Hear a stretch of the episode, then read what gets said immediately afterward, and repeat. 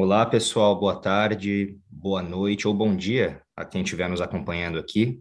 Hoje a gente recebe no Eurasia Cash o João Pedro de Ávila Lazarotto, ele que é internacionalista e estudioso da Ucrânia, e em especial da extrema-direita e das torcidas organizadas na Ucrânia. João, muito obrigado, é um prazer receber você. Elira, tudo bem? Antes da gente entrar especificamente aí nos temas que a gente vai focar nesse nosso papo, que especial em relação aqui à extrema-direita na Ucrânia, as torcidas organizadas, é, como que você está enxergando essa guerra, assim, é uma... Como que você está vendo esse conflito como alguém que acaba de estudar a Ucrânia, de repente tem esse conflito a, estourando aí, que, que visão que você está tendo do conflito? Pois é, a gente está em 2022 hoje, né, eu comecei, mês de 2021, a fazer meu TCC, né? Eu já estudava um pouco Ucrânia antes, mas a focar realmente, sim, foi ali perto do mês de 2021. E aí, uma semana antes de eu apresentar o TCC, simplesmente estoura a guerra. E aí todo mundo começa a me perguntar se eu estou estudando isso por causa da guerra, o que, que é, que tema atual, não sei o quê. E todo mundo acaba perguntando um pouco, né? Mas é muito difícil opinar sobre um conflito, qualquer que seja ele mas nesse caso específico da Ucrânia, essa disputa de poder, né, que envolve o território ucraniano entre, no caso, a Rússia e a OTAN, acaba lesando única e exclusivamente a população ucraniana, né, que é a única que sai fragilizada desse conflito, é os únicos que sofrem as baixas, que são sofrem o caos, né, da guerra, enquanto seguem essas disputas de poder, essas esses velhos conflitos que a gente vê não é de hoje. Mas é complicado tu querer escolher um lado quando ambos os lados estão errados. Pois é, quando a gente fala, João, de ou ambos os lados estarem errados, ou pelo menos nenhum deles ser santo, né? Os dois têm culpa em cartório aí, a situação geopolítica da região é complexa. Eu ouvi em algumas análises aí, ah, o problema da Ucrânia é que ela está numa posição privilegiada.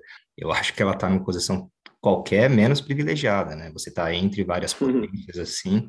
É, infelizmente, como você falou muito bem, quem acaba sofrendo mais é o povo ucraniano, que às vezes parece também que é quem é menos ouvido nas suas complexidades, né?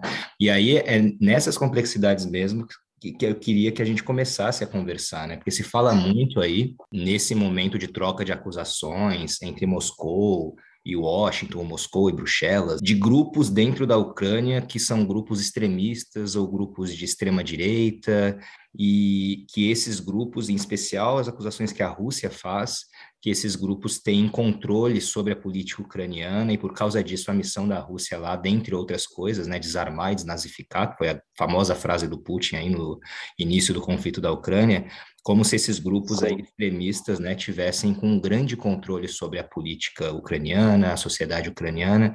Eu queria que você começasse falando para nós aí, se possível, do extremismo dentro da Ucrânia.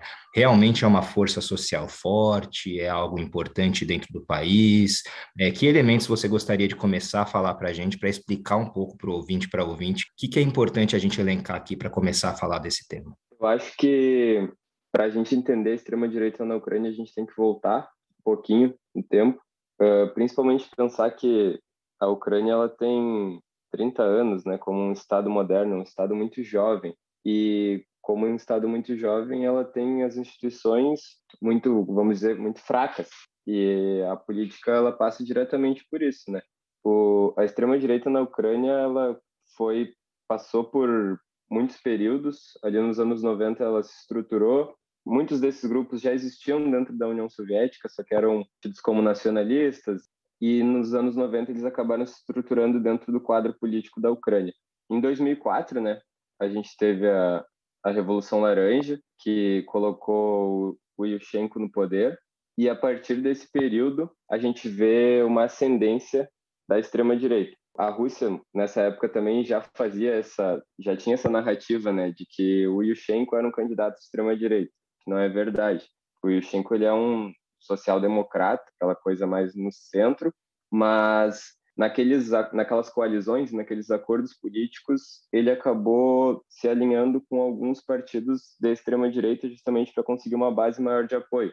Então, esses partidos que tinham pouca ou praticamente nenhum apoio, tanto nas eleições para presidente quanto nas eleições regionais, acabaram começando a entrar na sociedade ucraniana. E como a gente sabe, a extrema direita ela se vale muito de épocas de crise, fragilizadas, tudo mais.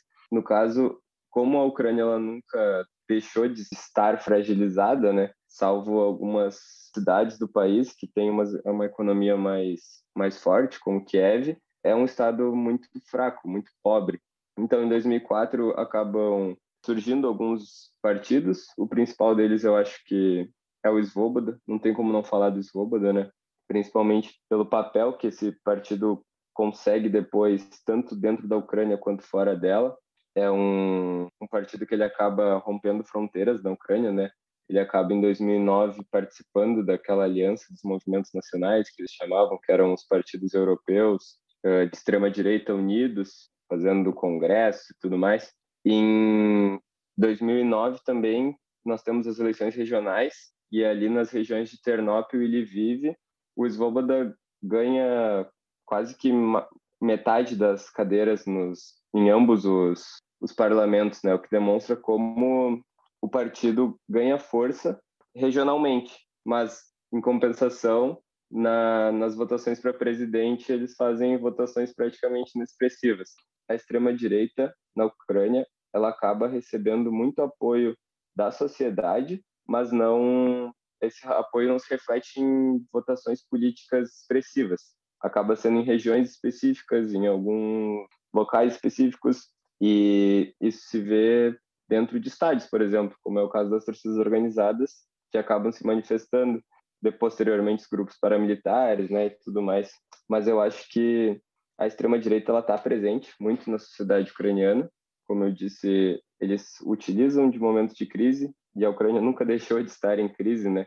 E para ir nas classes mais baixas e tentar mascarados por aquele discurso, ah, nós somos nacionalistas, nós queremos o melhor para a Ucrânia, Aí esse nacionalismo muitas vezes se utiliza de xenofobia, de querer encontrar um alvo, né, para a crise do país, que no caso muitos muitos desses radicais ucranianos, eles gostam de culpar a minoria étnica russa, né, pela fragilidade do país. Às vezes grupos de ciganos, uh, grupos LGBT são tidos como inimigos, e aí a gente vai tendo progressivamente um, uma maior presença da, da extrema-direita no xadrez eleitoral da Ucrânia, até que em 2012, nas eleições daí para o Parlamento Nacional, o Svoboda acaba entrando como um dos cinco partidos mais votados, junto ali com o Partido das Regiões, a, o bloco da Yulia Timoshenko, o próprio partido do, do Yushchenko, né? Eles acabam ali entrando como um dos principais partidos da Ucrânia, que daí coloca de vez a extrema-direita dentro desse xadrez eleitoral, e é aí que é o momento, o ápice. Depois nós temos daí a Euromaidan, em que esses, esses radicais também vão se fazer presentes, né, muito presentes, principalmente quando tem a violência por parte da polícia ucraniana, eles surgem como uma resposta, né, essa violência respondendo na, na mesma moeda, com violência. É violência do Estado contra a violência daí desses, desses grupos específicos. E o Svoboda se faz muito presente nisso, mas daí surgem diversas outras, outras milícias dentro da, principalmente de Kiev, né? Mas elas se espalham pelo país inteiro, que com o fim do conflito vão acabar depois se estruturando e formando daí os batalhões paramilitares, que muitos deles, vários desses batalhões têm uh, ideologias diferentes, eles têm motivações diferentes, algumas são religiosas, outras são, inclusive, étnicas, né? A gente tem batalhões chechenos, por exemplo, dentro da, da Ucrânia, né? Pra, principalmente pelo ódio contra a Rússia e tudo mais, mas é, essa, esses batalhões que saem de Kiev são talvez os principais da Ucrânia. Os Svobodas faz muito presente, a Guarda Nacional, a gente tem daí o, o batalhão de Azov, né? Que talvez seja o principal expoente dos batalhões paramilitares, principalmente pela, pela por eles abertamente, né, se postarem como neonazistas pelo uso de símbolos, pelo uso de, de eles fazem utilizam símbolos, utilizam discursos, utilizam o armamento, as, as posições que eles fazem é algo muito aberto, é algo muito eles não têm vergonha de, se, de dizer que são neonazistas.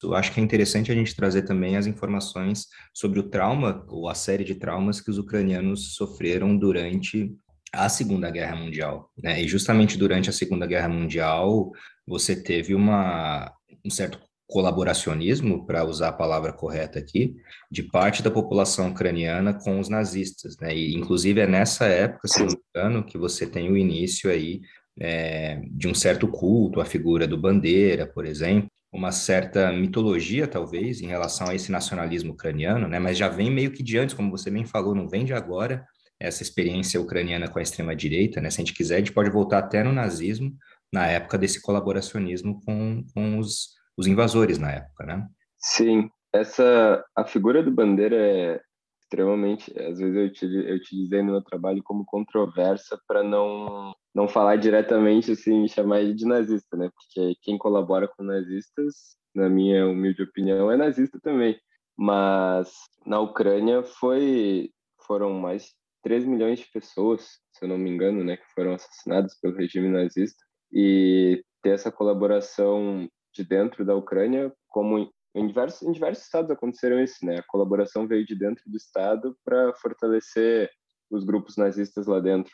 E o Hitler sabia jogar muito bem com isso, os nazistas sabiam muito bem.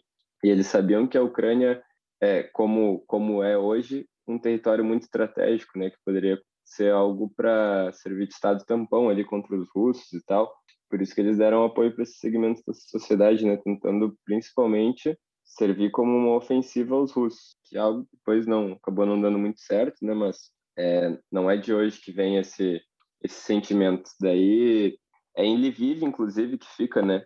Lviv, uh, onde o Svoboda fez uma votação muito expressiva, é onde tem hoje uma estátua, bandeira. Não, não sei como é que ficou agora com a questão da guerra e tudo mais, mas até pouco tempo tinha uma estátua pro bandeira lá na, na cidade. É, foi é algo assim muito difícil de tu imaginar. O cara colaborou com os nazistas, mas aí por ele ter lutado contra os soviéticos, ele é tido como um, um herói. Então Sim. daí fica dois pesos e duas medidas, né? Ele claro. lutou contra os soviéticos, mas ele colaborou com os nazistas. Então, nazistas são estão mais próximos da ideologia deles do que talvez uhum. comunistas, tudo mais. Aquela uhum.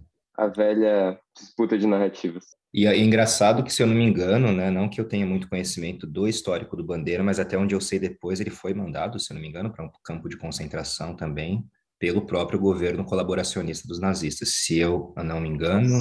sim, sim. É uma, é uma questão interessante, porque ele colaborava com os nazistas, mas daí ele afirmava que a Ucrânia tinha que ser um estado independente. E aí ele conseguiu fortalecer, ele, ele criou unidades paramilitares né, dentro do, da Ucrânia, ele dividiu em vários grupos, colocou em regiões específicas do país, na fronteira com a Polônia. Eles, inclusive, entraram muito para dentro da Polônia e os nazistas acabaram vendo que talvez ele não fosse uma pessoa tão confiável assim. E aí acabaram decidindo por mandar ele para esse campo de concentração. Só que aí eles utilizam da é, justamente essa, essa é a desculpa, né? Talvez ah, como que ele era nazista se ele foi preso pelos nazistas e tudo mais. Exato. Só que antes ele colaborou cinco exato. anos com os nazistas, né? Antes dele ser preso por esses nazistas. Eu vejo a Ucrânia como, pela minha pesquisa, eu, eu tive acesso a isso, né? Que é, lá é uma questão de muito ou tu é isso ou tu é aquilo. No caso, se tu não apoia bandeira, tu não é nacionalista. Logo, tu não sendo nacionalista, tu não tu é a favor da Rússia. É uma dualidade muito grande que existe lá dentro, sabe? São coisas muito ou 8 ou 80, é, como tu disse, essa questão de, de apagamento histórico, Lira, eu vejo isso na Ucrânia como sendo talvez é muito difícil tu apagar uma história, eles têm que às vezes remontar muito num passado para tentar pensar o que é a Ucrânia porque a Ucrânia já ficou sobre sobre o domínio de tantos povos, de tantos estados, né? Foi poloneses, foram russos, foram é, alemães em certo tempo, é, soviéticos depois, que eles nunca tiveram tempo de construir a própria história. A história deles sempre, deles sempre acaba se envolvendo com a história de outros povos. E não que isso seja ruim, só que talvez para um estado tão grande como a Ucrânia fica difícil eles se entenderem o que, que eles são. E eles acabam nessas dualidades, assim. Acho que é, eles devem se perguntar assim, o que, que nós somos? Beleza, nós somos ucranianos, mas é muito difícil construir essa história, assim, da Ucrânia, sem acabar esbarrando na história de, de outros estados. Não sei se deu para me entender. Sim, não, com certeza. Eu acho que ah, tá aí um grande problema também do porquê que precisa haver uma separação, né, de você como um Estado nacional que não é outro, para a formação da sua identidade. Isso acontece com qualquer Sim. povo, qualquer Estado. A gente sempre faz a nossa identidade em contraponto à do outro, né? A gente não é aquilo. Então a gente precisa do outro para falar o que a gente é, né? E no caso da Ucrânia, como você falou, como é tudo muito misturado e vários poderes aí agiram sobre o território ucraniano, para você de fato se afirmar como uma Ucrânia especial ou específica, você precisa trabalhar essa história meio que resgatando alguns elementos aí diria até quase mitológicos, mas que não têm tanta ligação com a realidade. Não que esses momentos não tenham existido, por exemplo, o Rus de Kiev, lá na Idade Média, de fato existiu, Sim. foi um momento histórico muito importante, mas se a gente parar para pensar, o Rus de Kiev tem pouquíssima ligação com o que é a Ucrânia hoje, né? Mas você faz esse resgate, assim, para que tenha a ideia de um mito originário, né? Uma coisa pura, que depois por causa de todas essas invasões, foi se perdendo e foi sendo deturpada. Mas, de novo, é uma construção de narrativa, como você falou, que para toda construção de narrativa nacionalista, isso é meio feio falar, talvez, para alguns ouvintes, para algumas ouvintes, mas toda construção de uma narrativa nacionalista, ela serve a algum propósito político. Pode ser um propósito político que você concorda ou discorda, mas serve a um propósito político. E no caso aí, agora voltando para os movimentos de extrema-direita na Ucrânia, eles constroem uma narrativa do que é ser ucraniano com um propósito claro político. Você vê esses movimentos, João, é, de extrema direita na Ucrânia com um propósito político claro? Ou você acha que eles são ainda meio bagunçados, desorganizados? Flávio, tem um, uma parte do meu trabalho que eu cito sobre, eu não vou me recordar agora direito, mas é, é um funcionário do governo dos Estados Unidos falando sobre o dinheiro que o país injetou na Ucrânia durante a década, após os anos 2000 ali. Uhum. Foi após, após os anos 2000 que muitos desses uh, partidos de extrema-direita e movimentos de extrema-direita acabaram se fortalecendo, né? Os Estados Unidos, eles têm muito interesse na Ucrânia, né? Isso é fato. Romper a influência russa, tá ali do lado da Rússia, tá perto das nossas fronteiras, tudo mais. E não à toa, o John McCain, no fim da Euromaidan, em 2015, estava do lado do Ole Chanobuk, que é o líder do, do Svoboda, partido de extrema-direita na Ucrânia. Eles, eles, após isso, se encontraram e tal. Demonstra como essa extrema-direita, ela talvez não seja financiada, mas apoiada, né? Direta ou indiretamente por, por essas potências ocidentais, porque elas se, se apresentam como uma oposição aos partidos de influência russa dentro do, da Ucrânia. No caso, o principal expoente é talvez o Partido das Regiões, né? Que dominou durante bastante tempo a política ucraniana, é, essa extrema-direita, então, ela acaba se apresentando como um, algo favorável, talvez, para os Estados Unidos, para a OTAN, para os interesses deles dentro do, do país, né? Então, é o que tu falou, né, Lira? Toda, todo nacionalismo tem um propósito político. E esse nacionalismo na Ucrânia, ele é muito disfarçado, assim. Como eu disse antes, eles acabam agarrando a bandeira da Ucrânia e falando, ah, nós somos nacionalistas. E esse nacionalismo acaba se mesclando com, com violência, com, com ódio, com xenofobia, com homofobia, com racismo. É uma mistura de, de coisas ruins que acaba deixando pessoas que realmente buscam uma Ucrânia independente, uma Ucrânia forte, que existem partidos na Ucrânia que realmente buscam buscam essa independência ucraniana ou talvez não uma independência, mas tu se posicionar como um estado uma autodeterminação, né? Potências. É um estado entre duas potências, saber jogar com as cartas que tu tem, não, não ser totalmente alinhado à Rússia, mas também não ser totalmente alinhado à União Europeia e à OTAN é, a Ucrânia está em uma posição muito favorável. É muito fácil falar, né? Eu sei que é muito fácil falar, que a gente ficar confabulando, mas eu acredito que esses grupos acabem sendo silenciados porque não, não é do interesse desses, dessas potências também que a Ucrânia seja um Estado forte e independente, porque eles querem que o país, na verdade, sirva aos, aos interesses deles, né? Eu acho que você tocou num ponto fundamental, João. É isso aí. E não que a gente possa categorizar de maneira alguma a Ucrânia como um Estado tampão, um país tampão. Claro que não, é um país e um povo, né? Um, uma história riquíssima, com certeza. Mas o propósito que se teve para a Ucrânia durante boa parte da sua história é que ela fosse uma região tampão. E uma região tampão, por definição, ela não pode ser forte. Né? E eu acho que isso Sim. assusta muito várias potências quando eles veem, por exemplo, que pode estar começando um, um movimento um pouco mais, não somente de autodeterminação, mas de pragmatismo também política externa. Você falou aí, ah, não necessariamente precisar se vincular a Moscou, ou a Bruxelas, ou a Washington, mas enfim, ter uma política externa pragmática. Né? A gente usa esse termo quando a gente fala Sim. da política externa ucraniana, dessa política externa multivetorial, pela posição geográfica dela, ela não pode nem deixar de ter relações com a Rússia, né? Nunca vai deixar, é? Pelo menos não no tempo, no tempo próximo, né? Mas também não com a União Europeia, com os Estados Unidos. Mas parece que, como você bem falou, não é muito do interesse, né? É, que essa força aí é, de política externa independente na Ucrânia também se desenvolva. Mas eu queria voltar aqui, João, só para a gente fazer a transição para a parte é, também bem inovadora aí do seu do seu TCC, né, quando a gente vai falar das torcidas organizadas, só dando uma retomada então rápida aí para o ouvinte, para o ouvinte que quiser depois se aprofundar mais, quais grupos que você elencaria aí como os principais para entender a extrema direita na Ucrânia, assim, quais que são os principais atores na sua opinião, para quem quiser se aprofundar? Eu acho que a extrema direita na Ucrânia é basicamente o Svoboda como partido político, só que essa extrema direita está muito presente na sociedade ucraniana principalmente nas classes mais baixas. E aí são são muitos grupos, Lira, são muitos grupos assim que, que não não vou nem recordar o nome de todos eles, é Patriotas da Ucrânia, C14, são grupos que depois vão dar origem a esses paramilitares, mas que eles estão presentes uh, na sociedade assim nas classes baixas, é nas vielas, é no tráfico, é na atuando realmente como milícias dentro do país, né? Então, às vezes esse esse esse apoio à extrema-direita pode não se refletir de forma política, né, diretamente, principalmente porque muita gente afirma, ah, como que a Ucrânia apoia a extrema-direita se nas eleições presidenciais a extrema-direita não tem tanto voto? Mas isso é uma, é uma afirmação muito rasa, assim, de tu fazer, sendo que tu não está tá fazendo uma análise ampliada daquilo.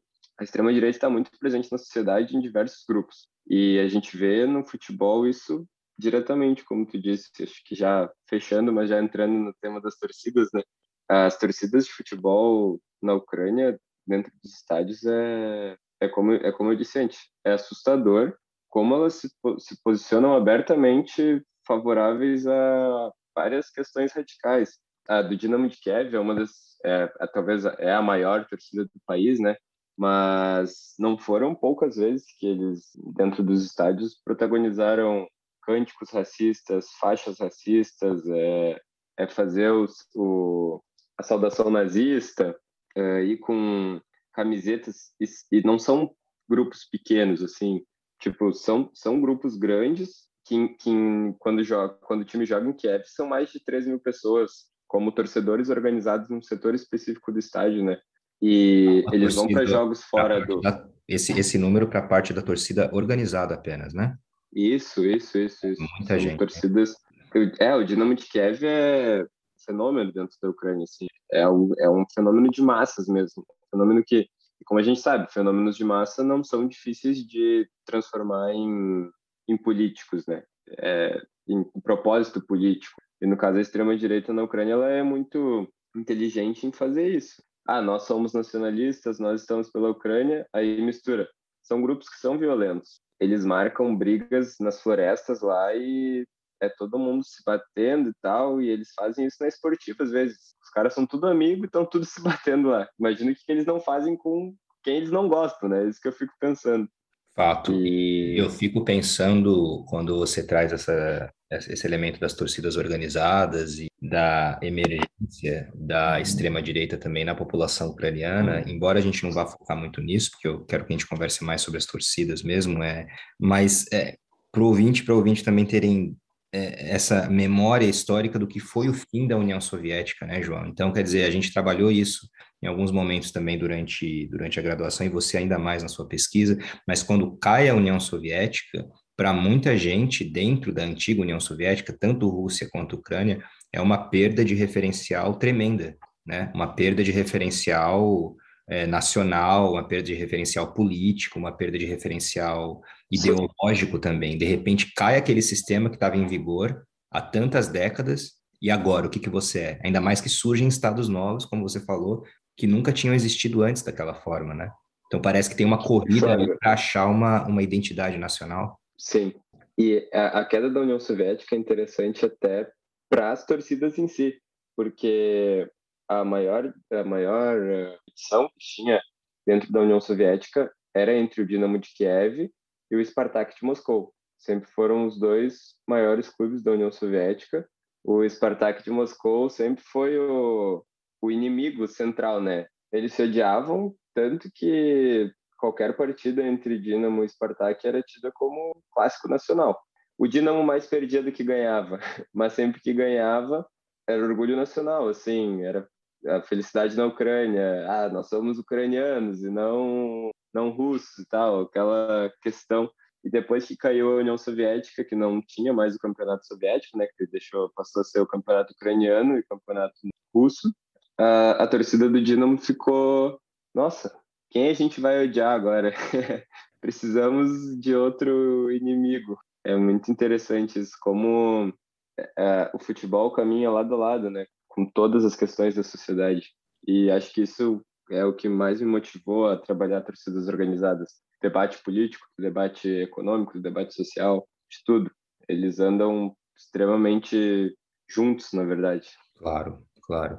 E você falando assim, João, até me fez uma ligação aqui na cabeça, que parece que nesse momento que cai a União Soviética e agora surge uma Ucrânia como um Estado independente, uma coisa nova, né, que os habitantes agora vão ter que meio que correr também junto com isso para montar alguma identidade nacional e tudo mais, que parece que é meio que um pré-requisito para você ter um Estado, você saber o que você é como nação. E, Sim. e é engraçado que parece que, pelo que você me falou, uma das poucas coisas que eles tinham do ponto de vista de orgulho nacional, talvez fosse justamente a questão do Dínamo, né? E como que as torcidas do Dínamo tinham uh, um certo orgulho nacional que se manteve, um orgulho ucraniano que se manteve de pé mesmo durante a União Soviética. Então, mesmo quando cai a União Soviética, pelo menos essa ligação ainda que eles têm com todo o histórico do Dínamo se mantém, né? Isso sobrevive. Sim, as arquibancadas eram eram a União Soviética tentava proibir, né, as lideranças soviéticas tentavam proibir muito manifestações políticas, anti-estados tudo mais, mas a torcida do Dinamo em si, eles cantavam muito, muitos, eles cantavam muito, assim, nos estádios, é, amarelo e azul é nossa bandeira, eles falavam, a Ucrânia será livre, nossa terra natal será independente. Não é, não foi, isso anos 80 ali, não foi no imediato, no imediato pós-soviético. Isso só foi dar uma arrefecida depois que as autoridades soviéticas eles passaram a, a falar que, ah, que as, as, torcidas ucranianas estavam sendo muito violentas tal, porque tinham né, embates diretos contra as torcidas do Spartak, mas aí eles proibiram os álcools, o álcool dos estádios e passaram daí a restringir torcedores e tudo mais, ou seja, rolou um controle pesado ali sobre essas torcidas ucranianas justamente para evitar que tivessem essas manifestações políticas. Não foi algo novo, não foi algo esse nacionalismo ucraniano sempre existiu. E Sim. por mais que grupos grupos de extrema direita tentem cooptar esse nacionalismo, né, sempre existiu essa essa questão. E a ligação, João, especificamente agora das torcidas organizadas, você já falou delas como fenômeno de massa na Ucrânia, né? A gente tem no nosso país isso também como fenômeno, e na América do Sul como um todo também, fenômeno dos índios e tudo mais. Lógico que é diferente quando você tem o futebol como mais um esporte e quando o futebol é o esporte das massas, né? acho que isso faz toda a diferença também para aquela realidade social. E, e você falando aí da ligação entre essas torcidas que tinham um papel é, social, talvez, né, em relação a catarse, em relação a, a, a, enfim, essa parte de lazer, mas também de orgulho nacional, Como é que entra a extrema-direita nesse? Parece para mim que está um pouco que dado, talvez, um palco aí para a extrema-direita entrar, mas como que acontece essa fusão ou essa mescla da extrema-direita com é, as torcidas organizadas? Então, as torcidas organizadas, elas acabam que é, são muitas vezes jovens, né? Jovens, homens, uh, que as, muitas vezes são de classe baixa e tudo mais, que acabam uh, não tendo muito propósito, assim, e a extrema-direita acaba indo dentro dos estádios, às vezes aquela panfletagem, né, até dentro dos estádios, tem muitos, muitos torcedores que são, que fazem parte, mas isso se dá em muito ali pela época de 2010, ali, uh, na década de 2010 começa, a, começa a, a ser uma união mais presente, só que isso está diretamente na Euromaidan. A Euromaidan foi o outro fenômeno histórico da Ucrânia muito emblemático, né, Flávio? Porque foi, foi nacionalista, movimentou massas do país inteiro, gente de todos os cantos, né, de todas as regiões ucranianas para Kiev, contra né, a tirania do, do governo do Yanukovych e tudo mais, mas ela deu muito palco para a extrema-direita, porque esses movimentos, esses indivíduos saíram de lá como heróis, principalmente porque enquanto ocorriam os atos de violência né, na, na, na, na Maidan em si, e a, o Estado reprimia cada vez mais uma tentativa desesperada né, do, do Yanukovych de se manter ali na presidência, o, foram esses grupos que acabaram botando, botando a cara a tapa e respondendo da mesma forma, né, com a mesma violência. Sim, e só para contextualizar, talvez... João, rapidinho, só para talvez para o ouvinte, para ouvinte que não está familiarizado, o Yanukovych, que era naquela época presidente da Ucrânia, ele era visto por muitos como pró-Rússia e meio que arisco à União Europeia, né? Então esse foi um dos motivos aí, inclusive, pelos quais em 2013, 2014 começaram os protestos da Euromaidan, né? Justamente por eles perceberem que a liderança da Ucrânia estava indo muito em direção a Moscou e meio que negligenciando uma maior vinculação com a União Europeia, não é isso? Perfeito, Flávio. Foi talvez impulso para que esses grupos passassem a se estruturar, né? Tanto que ah, depois, com o fim da Euromaidan, logo a jogada do Putin ali no começo de 2015 foi o quê? Anexar a Crimeia e indiretamente né, apoiar esses levantes separatistas no leste, que hoje são o que desencadeou a guerra. Ou seja, em 2015, né, começou esse conflito e muita gente trata como se fosse algo que aconteceu da noite para o dia, principalmente da mídia, né? Você vai ter aí os protestos da Euromaidan 2013, 2014 e no começo de 2014, eu acho que é em março, se eu não me engano, você já tem aí a, o começo da anexação da Crimeia, né? Isso, isso, isso, isso. Uhum. A 2015 já foi o, o, a primeira assinatura, né, dos, dos acordos de paz. Uhum, uhum. Em 2015 começam também mais para frente os conflitos de Donetsk e Lugansk, né? Isso, isso, isso, isso. E aí o que, que acontece depois dessa anexação da Crimeia e temendo, né, talvez essa presença russa dentro do território, começam a se formar grupos paramilitares dentro da Ucrânia. No caso, esses grupos são muito oriundos desses movimentos que ganharam força durante a Maidan, durante a Euromaidan, que nossa, são inúmeros grupos, né? Mas o principal deles, como eu disse, é o, é o Batalhão de Azov, talvez o mais conhecido, né? O, o mais que, que mais a gente viu na mídia e a gente viu muito mais agora também. E eu acho interessante só contextualizar que o Batalhão de Azov ele foi fundado pelo Andriy Biletsky, né? Ali logo no imediato do fim da Euromaidan. E o Andriy Biletsky, antes de ser, de ser líder do Batalhão de Azov, ele foi parlamentar pelo Svoboda. Então, para ver como é algo que não que caminha de forma associada, assim, ele também era, era torcedor do Dinamo de Kiev. São várias coisas que que demonstram como que esses três grupos sociais, esses três fenômenos, a extrema direita, as torcidas e os grupos paramilitares, como eles acabam se conversando dentro da Ucrânia. E fica explícito, óbvio, que é por uma pessoa, mas que acaba se abrindo né, para vários outros indivíduos que, conforme a gente for ver, quando for analisando, vai tendo mais. O batalhão de Azov, só para o pessoal saber, ele, ele foi anexado no ano de 2015, daí, como parte da Guarda Nacional Ucraniana, que é subordinada ao Ministério do Interior. após a Euromaidan, houve uma divisão do, do executivo entre os principais partidos. E a extrema-direita, como eu tinha dito antes, estava muito presente. Né? Eles acabaram dividindo ah, as, os partidos que foram ajudaram na queda do Partido das Regiões, cada um vai ganhar algum cargo ou algum, algum setor do país. E a extrema-direita acabou, uh, o Ministério do Interior acabou tendo relações muito explícitas com, com a extrema-direita, né? o que acabou permitindo que esses grupos paramilitares passassem a ser anexados. Eu falo do Azov, mas tem muitos, muitos, muitos grupos paramilitares dentro da Ucrânia que fica muita gente se pergunta, né, como que esses grupos uh, conseguiram armamento tal, se são torcidos, torcedores organizados, como que esses caras de classe baixa começaram a conseguiram tanques, por exemplo. O Ministério do Interior atuava como intermediário, né, por financiamentos e houve muito financiamento externo, às vezes de alguns grupos, daí é aquela coisa, né? Nunca se sabe ao certo quem é que foi, mas a gente pode ter uma ideia de quem é que, de quem que grupos que financiaram e tal. Vários, uh, a Ucrânia tem muitos oligarcas, né? Tanto tanto quanto a, a Rússia, que são donos de setores específicos, e muitos deles com medo de que talvez uma, uma invasão russa acontecesse, eles perdessem o dinheiro e tudo mais, acabaram financiando alguns desses grupos paramilitares.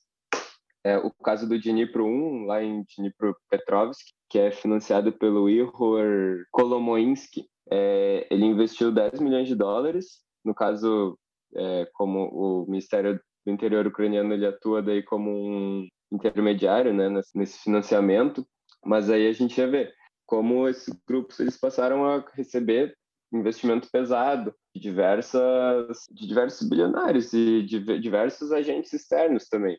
Daí a gente não pode falar aqui, né, Flávio, é, quais são os países e tal, mas a gente, como a gente disse antes, é, grupos existem e são estão ali para cumprir um propósito. É, essa parte do, do financiamento também, isso que você falou, é super importante em relação à absorção do batalhão de Azov e de outros grupos de extrema-direita dentro das forças regulares ucranianas, que eu acho que demonstram dois pontos, né, uhum. né, João? Primeiro, que a, as forças de defesa da Ucrânia são super mal preparadas, né, e precisavam, entre aspas, de quem quisesse lutar com eles, né? Então, não sei se havia uma simpatia ou não do governo central pelo batalhão de Azov ou por algumas outras milícias ou proto-milícias, mas eles não tinham muito o que escolher também, né? Porque nesse momento em que eles estavam é, aí... Muito desespero, em... né? Exato, em conflito com a Rússia, pô, eles foram na região de Donetsk e Lugansk relativamente bem sucedidos aí em uh, reter o avanço de forças simpáticas à Rússia e tudo mais. Então, por causa disso, também teve esse ensejo da absorção do batalhão de Azov às forças regulares. Esse é um ponto, né? Então, a Ucrânia, as forças armadas ucranianas não estão ou não estavam nesse período em boas condições, ainda não estão em muito, muito boas condições. Isso um ponto. E segundo, né, a partir do momento que elas são absorvidas pelas forças armadas ucranianas ou pelas forças de segurança ucranianas, agora as ajudas ou o auxílio que os estados estrangeiros dão para a Ucrânia, para as forças armadas pra, da Ucrânia, vão indiretamente também para esses batalhões, né? Porque agora você não vai ter batalhões sendo vistos mais como algo né, fora da curva, eles agora fazem parte do establishment, né? Isso é um perigo. É uma questão, uma questão do Azov é que ele só foi, ele foi nomeado como parte da Guarda Nacional Ucraniana como uma forma de recompensa, né? Porque por eles terem recuperado a cidade de Mariupol, que hoje a gente vê muito nos noticiários, né? Como sendo um, uma região de disputa, porque ela é muito importante para a Ucrânia, né? E que certamente no contexto da guerra, pelo transporte ali que pode fazer, ela é uma região perto da, da da, da fronteira com a Rússia, mas que ela é uma região que dá para escoar muito para o Mar Negro. Então, em 2015, final de 2014, se eu não me engano, começo de 2015, eles acabaram retomando dos separatistas essa região de Mariupol e aí como forma de eles aí aí que o Estado ucraniano viu, ó, esses caras têm muito a nos nos ajudar talvez. Então, independente da, da do que eles sigam, né, que talvez seja o pior escória da da das ideologias, claro. que é o neonazismo hoje, né? Eles estão ali para nos ajudar. Sim. E, e outra, outra questão importante do Batalhão de Azov, Flávio, é que eles contaram com muitos soldados estrangeiros, muita gente de outros caras voluntariamente foram até a Ucrânia falando: eu quero lutar no Batalhão de Azov, porque eu também me, me vejo como neonazista e eu quero ajudar esses caras. Uma coisa totalmente sem pé nem cabeça, assim, ou seja, deixou de ser um, um problema interno da Ucrânia, talvez não um problema, né, porque eles que criaram esse essa questão, mas que passou a ser algo que envolve outros atores, indivíduos e cidadãos de outros estados. Né? Com certeza.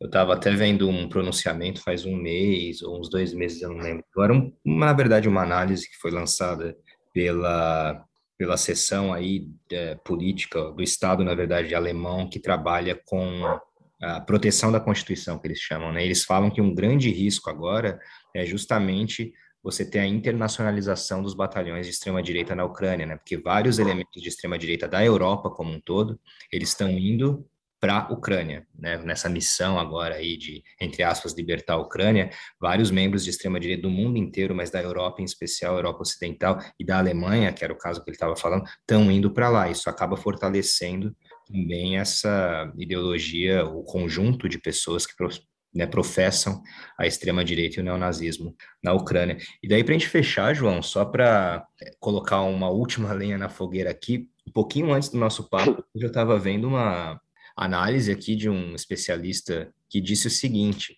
de fato existem esses elementos extremistas e neonazistas na Ucrânia, partes aí do Estado ucraniano, da política ucraniana e dos batalhões em especial, né, de milícias mas parece, segundo esse cara falou, né, e eu fiquei pensando nisso um pouquinho, a invasão russa só fez piorar, porque agora você organizou esses grupos e fortaleceu esses grupos contra um inimigo comum. Então, essa guerra agora que aconteceu com a invasão da Rússia parece que piorou a situação em relação ao fortalecimento desses grupos, que agora estão mais organizados, podem receber mais armamentos por causa do apoio que vai ser dado ao Estado ucraniano que absorveu essas milícias, que agora fazem parte das forças de segurança.